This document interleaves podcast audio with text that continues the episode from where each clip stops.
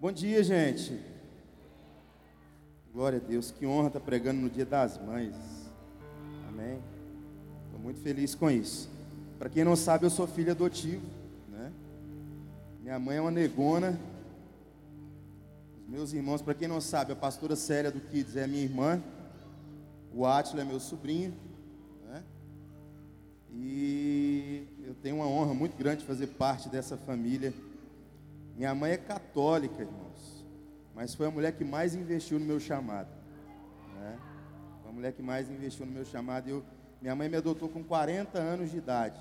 Ela tinha 40 anos de idade. Três filhos criados. E o que eu puder honrar a vida da minha mãe, eu vou honrar, amém? Ela não está aqui hoje, não, mas ela vai assistir isso. Eu te amo, viu, mãe? Em nome de Jesus. Abra sua Bíblia comigo em 2 Reis, capítulo 4. Prometo que vai ser bem rápido, porque você tem que almoçar com a sua mãe hoje, ou seu filho tem que almoçar com você, né? E nós vamos correr com isso em nome de Jesus. 2 Reis capítulo 4, versículo 8. 2 Reis 4, 8. Sucedeu também um dia que, indo Eliseu a Sunem, havia ali uma mulher importante, a qual o reteve para comer o pão. E sucedeu que todas as vezes que passava por ali, entrava para comer pão. Em outras versões, vai dizer que sucedeu também um dia que, indo Eliseu a Sunem, havia uma mulher. Então, ah, quem era Eliseu? Eliseu foi o homem que sucedeu o profeta Elias. Eliseu era profeta, ele sucedeu o profeta Elias. Eliseu foi um homem que desejava o chamado profético ele desejava a, a seguir os passos de Elias. Ele era desejoso disso. Quando Elias sobe ao céu e o manto dele fica, Eliseu assume o manto. Por que, que eu falo que Eliseu assume o manto? Porque ele não assume simplesmente aquela capa que estava ali, ele assume também o legado de Elias. A unção que estava sobre Elias agora está sobre Eliseu. Eliseu ele estava sobre passando ali por Sunem, quando ele fora chamado por essa mulher para comer pão na casa dela. E a partir de então, todas as vezes que ah, Eliseu passava por ali, aquela mulher chamava Eliseu para comer na casa dela, junto à sua família. Sabe por quê, irmãos? Porque quem reconhece a presença de Deus na vida de alguém, ela vai querer essa pessoa sempre perto. Se aproxime de pessoas que você reconhece Deus na vida dela. Se aproxime de pessoas que você vê Deus na vida dela. Se aproxime de pessoas espirituais. E sabe de uma coisa? Você vai crescer espiritualmente fazendo isso. Então, aquela mulher, todas as vezes que Eliseu passava por ali, aquela mulher chamava Eliseu e o seu servo para comer na casa dela. Quem era essa mulher? Quem era a sunamita? Sunamita é toda mulher que nasce ou que vive na cidade de Sunem. Sunem tinha como nome ou tradução, cidade de descanso. Foi em Sunem que os filisteus se reuniram para matar Saul.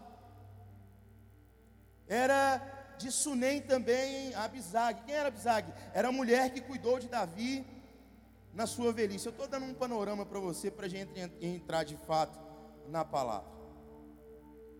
Então, Sunem era uma cidade que era conhecida naquela época. A Sunamita era uma mulher importante certamente ela tinha posses, certamente ela tinha terras, certamente ela tinha dinheiro, certamente ela era uma pessoa vista na cidade. Não era uma pessoa qualquer, era uma pessoa, como a palavra disse, importante. Ela tinha um certo renome ali naquela cidade. Aquela mulher reconhece a presença de Deus na vida do profeta, e por reconhecer a presença de Deus na vida do profeta, ela deseja que o profeta faça parte ali do seu cotidiano, todas as vezes que ele passasse por ali.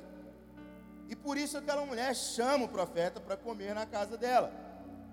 Percebendo a mulher que aquele profeta passava por ali várias vezes, aquela mulher decide construir um puxadinho, um quarto, para aquele homem de Deus dormir, descansar todas as vezes que estivesse viajando e passando por aquela cidade.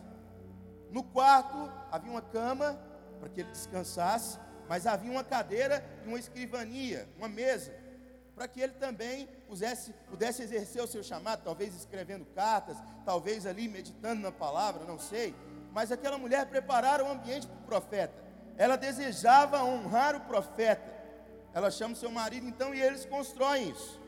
O profeta, certa vez, chega para aquela mulher, ou chega para Geazi, que era o seu servo, e ele diz assim: Geazi, nós precisamos abençoar essa mulher de alguma forma. Todas as vezes que nós passamos por aqui, essa mulher nos dá de comer. Todas as vezes que nós passamos por aqui, essa mulher nos dá um quarto para nós descansarmos. Nós precisamos abençoar essa mulher. A palavra de Deus diz que essa mulher era uma mulher famosa na região. Provavelmente, como eu disse, havia posses. Ela era uma mulher que não tinha falta de nada. Mas existia algo que aquela mulher não tinha. Existia algo que faltava na vida daquela mulher. Geazi vira para o profeta e fala: Olha, tem algo que ela não tem. Ela não tem um filho. Ela não tem filho. Provavelmente aquela mulher era estéril. Provavelmente aquela mulher tinha dificuldade de engravidar. O profeta então manda chamar aquela mulher. E ele pergunta: Olha, o que nós podemos fazer por você? E ela responde o que eu acabei de dizer: Olha, eu não tenho falta de nada, eu estou muito bem aqui com as pessoas da minha terra, está tudo muito tranquilo. O profeta vira e fala o seguinte: Olha, o ano que vem, nesta mesma data, você dará a luz a um filho. Porque todas as vezes que você honra o profeta, você é honrado, irmãos. Todas as vezes que você chega com honra para a vida de um profeta, a honra volta para você muito maior do que aquela que você honrou. É por isso que pessoas que entenderam a honra aqui na casa têm prosperado. É por isso que pessoas que entenderam a honra quando uma pessoa está ministrando é, é, prosperam ainda mais. E aquela mulher, um ano depois, o que, que acontece? Aquela mulher tem um filho. Imagino eu, irmãos, que aquela mulher ficou muito feliz. Era tudo que ela queria, porque era a única coisa que ela não conseguia ter. Ela tinha todas as posses, ela tinha tudo. E aquela mulher ficara muito feliz. Passa um tempo, a palavra diz que aquela criança, ela vai trabalhar com o pai. Ela vai servir com o pai. E a palavra diz que aquela criança tem uma dor de cabeça muito forte uma dor de cabeça muito forte, e aquela criança morre.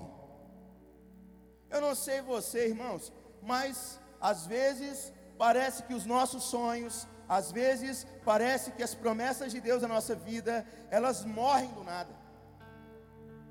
Eu não sei você, irmãos, mas às vezes acontecem situações na nossa vida que nós olhamos e falamos: Meu Deus, morreu o meu sonho, morreu a promessa que o Senhor mesmo me deu.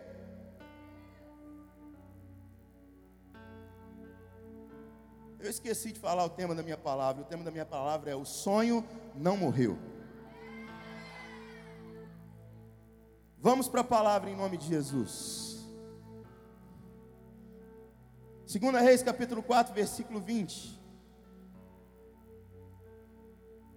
Diga comigo, o sonho não morreu. Vira para o irmão do seu lado, diga, o sonho não morreu. Ei mãe, o sonho não morreu. O seu filho vai vir para o Senhor. Ei mãe, o seu filho vai sair das drogas. Ei, mãe, o seu filho vai voltar para casa. O sonho não morreu, ele só está dormindo. E você vai entender daqui a pouco.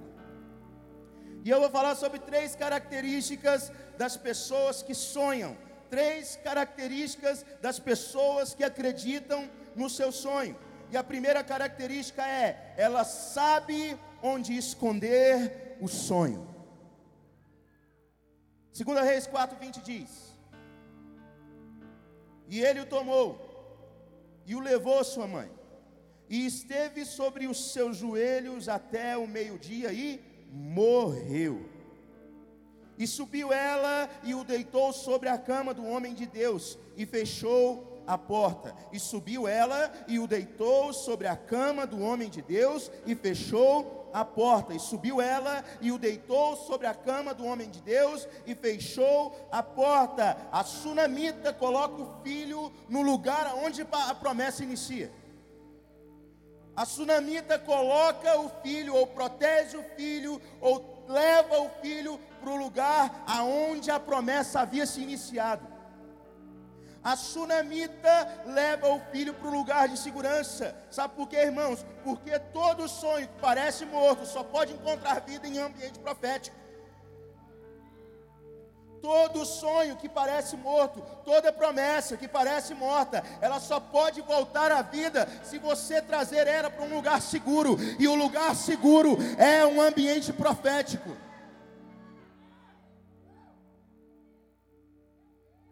Porque o ambiente profético, ele vai influenciar a sua fé. Porque você vai se lembrar que foi naquele ambiente, que foi naquele lugar, que foi naquele momento que o Senhor falou: Olha, daqui um ano, daqui um ano você dará luz a um filho. Vou dizer uma coisa para você, meu irmão: daqui um ano, coisas que você está gerando vão nascer, vão nascer. Se prepare. Tem gente que não acredita nisso. Eu vou repetir: daqui um ano, coisas que você está gerando vai nascer. Aquela mulher leva o filho para o lugar de proteção, o ambiente profético. Uh! A promessa havia ser feita, né? a pro... Estou pensando mais rápido que minha fala, amém. A promessa havia sido feita naquele lugar, e era naquele lugar que a promessa iria continuar. Sabe de uma coisa, irmãos? O lugar profético da nossa vida o lugar profético da sua vida se chama quarto de oração. Se chama aquele lugar onde você vai, onde você fecha a sua porta, onde você fica, você e Jesus. É esse lugar onde sonhos são gerados, onde promessas são solidificadas. É nesse lugar, é nesse ambiente que você deve estar. Você vai entender mais ainda daqui a pouco. Por que, que você acha que Jesus várias vezes no seu ministério, ele fala, a Bíblia fala, e se retirou Jesus para orar. Não tinha quarto. Ele ia para um lugar sozinho para orar. Para gerar um ambiente profético. Para gerar um ambiente onde ia trazer vida aquilo que parecia morte.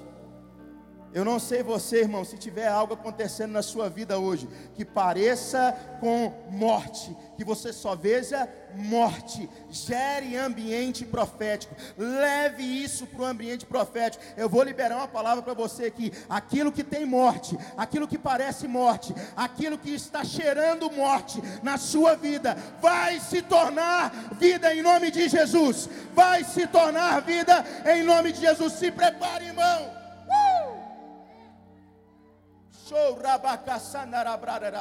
Show. Uh! Deixa eu falar algo para você. Mesmo o sonho morrendo, mesmo a promessa aparentemente morrendo, mesmo a, a promessa aparentemente estagnada, o sonho aparentemente estagnado não deve ser compartilhado com qualquer pessoa. É por isso que a mulher levou o filho para dentro de um quarto e trancou a porta. Porque se as pessoas começassem a olhar o filho dela morta, as pessoas iam começar a lamentar: Nossa, está morto, ó. Já era, ó, acabou, não tem vida mais, ó. Sabe qual é o problema? A gente quer divulgar tudo no Instagram. A gente quer compartilhar tudo no Facebook. A gente quer compartilhar a nossa vida no WhatsApp. E é por isso que os nossos sonhos morrem ainda mais. Porque, irmãos, entenda algo: se existe um sonho no seu coração, se existe uma promessa na sua vida, guarde ela no lugar profético, no ambiente profético. É nesse ambiente que ela vai frutificar. É nesse ambiente que ela vai crescer, é nesse ambiente que ela vai frutificar, e é nesse ambiente que você vai ver ela nascendo. Aquela mulher leva o filho dela para dentro do quarto, para dentro do ambiente profético, para proteger ele. Ontem o Átila, pastor Átila, meu sobrinho, falou, minha sobrinha também, aleluia, falou algo incrível no culto, no Casa Xé. Toda mulher grávida, o que, que acontece? Quando ela está em um iminente ataque, ela não vai proteger o rosto, ela vai proteger a barriga. Por quê? Porque é na barriga que está sendo gerado o filho, a profecia, a promessa.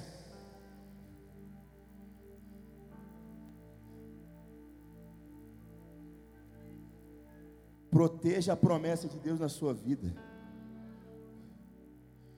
Sabe de uma coisa? Eu tenho aprendido muito com os homens de Deus que têm passado aqui por essa igreja, mesmo tendo alguns anos de ministério. E uma das coisas que eu tenho aprendido é que existe palavras proféticas. E existem pessoas que vão viver essas palavras, mas existem as pessoas que não vão viver, porque as pessoas, as pessoas que vão viver são aquelas que, ah, meu irmão, pegam essa verdade, ah, no momento que ela é lançada, Eu vou dar uma oportunidade para você em nome de Jesus, porque eu entendo que o ambiente hoje é profético. O ano que vem, nessa mesma data, algo que está sendo gerado hoje vai nascer. Sobre abacaçara, brandara abacaçá. Pro abacaçandara baixotorobrosi. Uh! Pastor, por que, que eu devo esconder meu sonho em Deus então?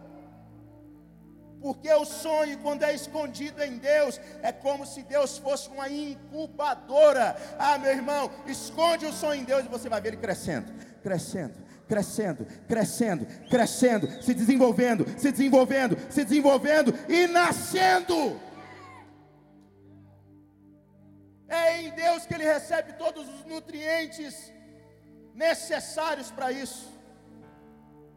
Segunda característica que eu tenho que correr, aleluia. Não existe distância,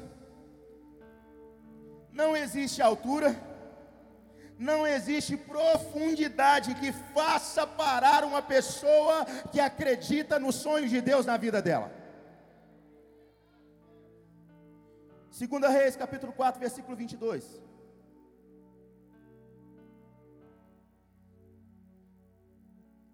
E chamou o seu marido e disse: Manda-me um dos moços e uma das jumentas, para que eu corra ao homem de Deus e volte. Olha o que, é que ela está dizendo, gente. Para que eu corra ao homem de Deus e volte. E disse ele: Por que vais a ele hoje? Não é lua nova, nem sábado. Sabe o que, eu percebo aqui? Eu percebo que a mulher não havia dito nem para o homem dela, nem para o marido dela que o menino havia morrido. Porque ele fica espantado da mulher ir até o homem de Deus. Ele fica espantado da mulher ir procurar o homem de Deus. Ele não sabia que o filho dele havia morrido. Às vezes, irmãos, você vai ter que guardar a promessa até das pessoas mais próximas de você.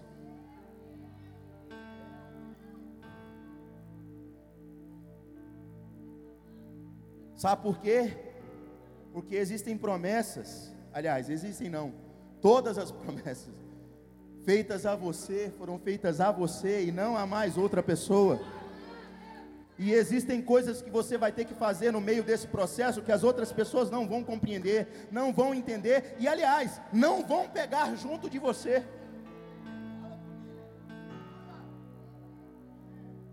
A Sunamita, irmãos, ela viaja cerca de 30 quilômetros de jumenta. Imagina você ir daqui até Trindade de Jumenta.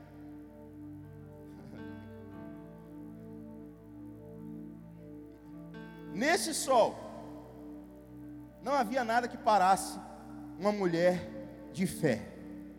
Ela acreditava na promessa e ela caminhava atrás da promessa. Irmãos, não existe distância grande demais para quem acredita na promessa. Não existe. Não existe. Preste atenção nisso. Ela deixa o menino num ambiente profético, lá dentro do quarto, aonde a promessa havia sido gerada, aonde a promessa havia sido liberada, e ela corre, ela corre até o lugar da presença, porque Monte Carmelo, que era para onde ela estava indo, significava a o lugar da presença. Ela deixa no ambiente profético e corre para o ambiente da presença. Sabe o que, que acontece, irmãos? A sua promessa tem que ser gerada no ambiente da presença, mas ela vai ser ser solidificada no ambiente profético da presença que é a igreja. Você gera no seu quarto, mas você solidifica na casa. Você ora no seu quarto, mas ela cresce na casa. É por isso que muita promessa para no meio do caminho, porque ela é gerada, mas no momento de maturação você sai do lugar. Você sai do lugar da promessa, você sai do lugar da presença. Sabe de uma coisa? Promessa para ser cumprida tem que passar por todos os estágios. Pastora Giovana diz: tudo que nasce antes do tempo é aborto. Não queira fazer com a promessa de Deus na sua vida nasça antes do tempo. Passe por todos os processos. Amém, irmãos? O ambiente da presença é o quarto de oração, aonde você esconde a promessa, e o lugar da presença é onde você congrega, é onde a presença é completamente restaurada na sua vida. Sabe de uma coisa? Hoje é dia de promessa ser restaurada na sua vida. Hoje é dia de sonhos ser restaurados na sua vida. Hoje é dia que o sonho vai ser restaurado na sua casa. Porque nós estamos no ambiente profético e no lugar da presença, aleluia. Terceiro ponto para encerrar. Terceira característica. Presta atenção nisso, em nome de Jesus. Para todo cenário de morte, existe uma palavra de vida para todo cenário de morte vai existir uma palavra de Deus de vida. Pastor, me prova isso. Vou voltar lá onde nós fizemos a primeira pergunta. O seu sonho não morreu, ele só está dormindo. Vou repetir: o seu sonho não morreu, ele só está dormindo. Abra comigo, lá em Mateus capítulo 9. Mateus capítulo 9. Mateus 9, versículo 24. Mateus 9, 24. Mateus 9, 24. Eu vou ler na minha versão.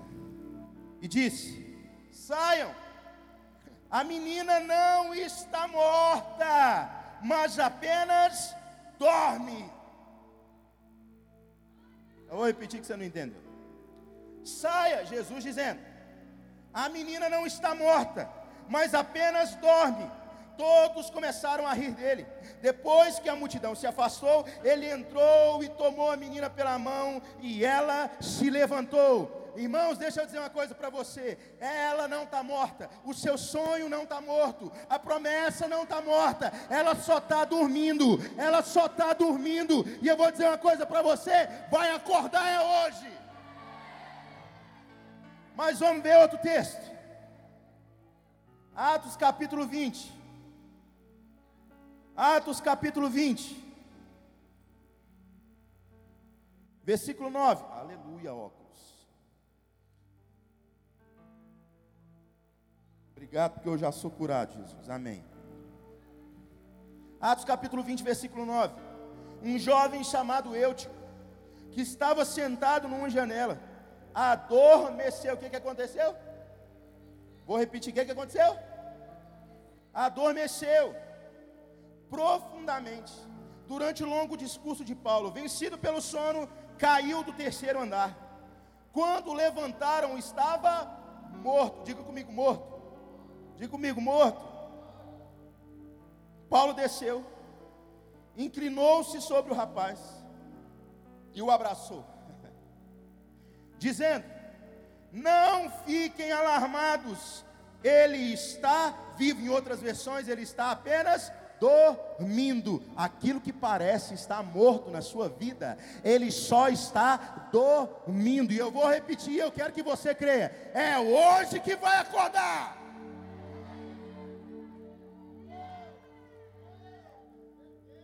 Pastor, agora me mostra isso no texto que você estava compartilhando. Mostro. 2 Reis capítulo 4, versículo 25.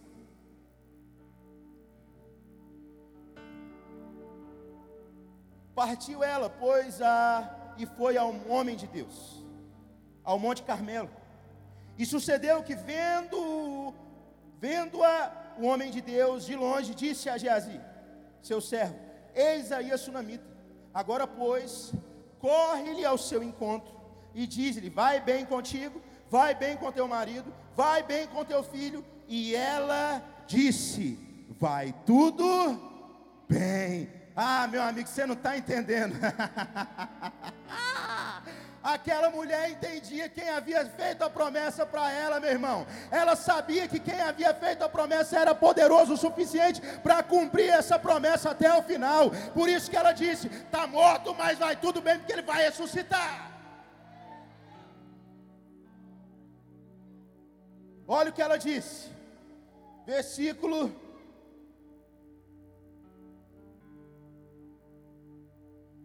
vinte e dois. Nós já lemos eles, mas vamos ler até o final. E chamou o seu marido e disse: Manda-me um dos seus moços e uma das suas jumentas, para que eu corra até o homem de Deus e volte. E disse ele: Por que vais a ele hoje? Não é lua e nem sábado. E ela respondeu: Vai tudo bem. Vai tudo bem. Vou dizer pela terceira vez aqui hoje. Pode parecer morto Pode parecer que está acabando, pode parecer que está estagnado, pode parecer que não é mais para você, pode parecer um monte de coisa, irmão, mas vou dizer uma coisa para você: é hoje que os seus sonhos vão despertar, é hoje que a promessa vai reviver, é hoje em nome de Jesus. Fica de pé no seu lugar em nome de Jesus. Ministério de Música.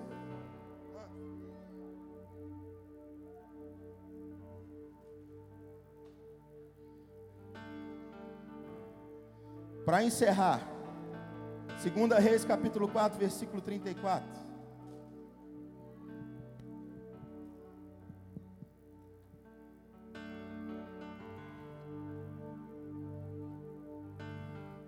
Pega essa em nome de Jesus. Pega essa, se você está entendendo o ambiente profético aqui. Para toda palavra profética existe um resultado profético. É hoje, irmão. Segunda Reis, capítulo 4, versículo 34, e subiu a cama, o profeta, e deitou-se sobre o menino, e pondo a sua boca sobre a boca dele, e os seus olhos sobre os olhos dele, e as suas mãos sobre as mãos dele, e estendeu sobre ele, se estendeu sobre ele, e a carne do menino se aqueceu. Depois desceu e andou naquela cama de uma parte para outra, e tornou a subir e se estendeu sobre ele. Então o menino expirou sete vezes e abriu os olhos. Aquilo que parecia estar morto, aquilo que parecia estar acabado, só estava dormindo. Chegou a dia, chegou a manhã de você ressuscitar os seus sonhos em nome de Jesus. Corra para o ambiente profético. Corra para o lugar da promessa. Comece a falar profeticamente. O cenário está mandando de você dizer que está tudo mal, diga está tudo bem. O cenário está dizendo para você que acabou, diga é só o começo. O cenário está dizendo que você não tem, diga provisão vai chegar. Você não está entendendo, irmão? Se levanta por dentro. Se por fora está difícil, pega o seu espírito e fala: É hoje, é hoje, é agora que os meus sonhos vão reviver, em nome de Jesus.